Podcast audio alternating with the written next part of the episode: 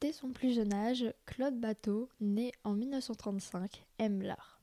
Elle dessine, elle peint, elle passe par l'école des beaux-arts de Paris, et pourtant, c'est dans la reproduction documentaire aux Archives nationales de France qu'elle se spécialise en tant que photographe. C'est là qu'elle rencontrera son futur mari, John Bateau, également exposé ici, mais ça, c'est une autre histoire.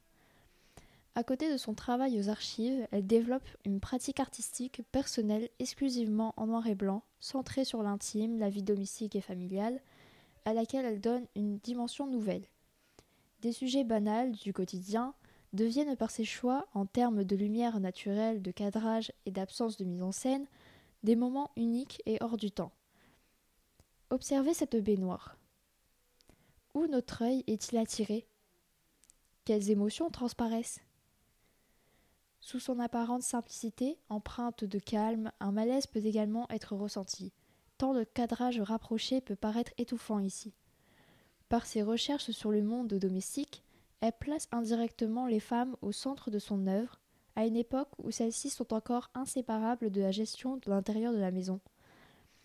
Elle illustre d'ailleurs en 1979 la revue Des femmes en mouvement, éditée par le Mouvement de la libération des femmes.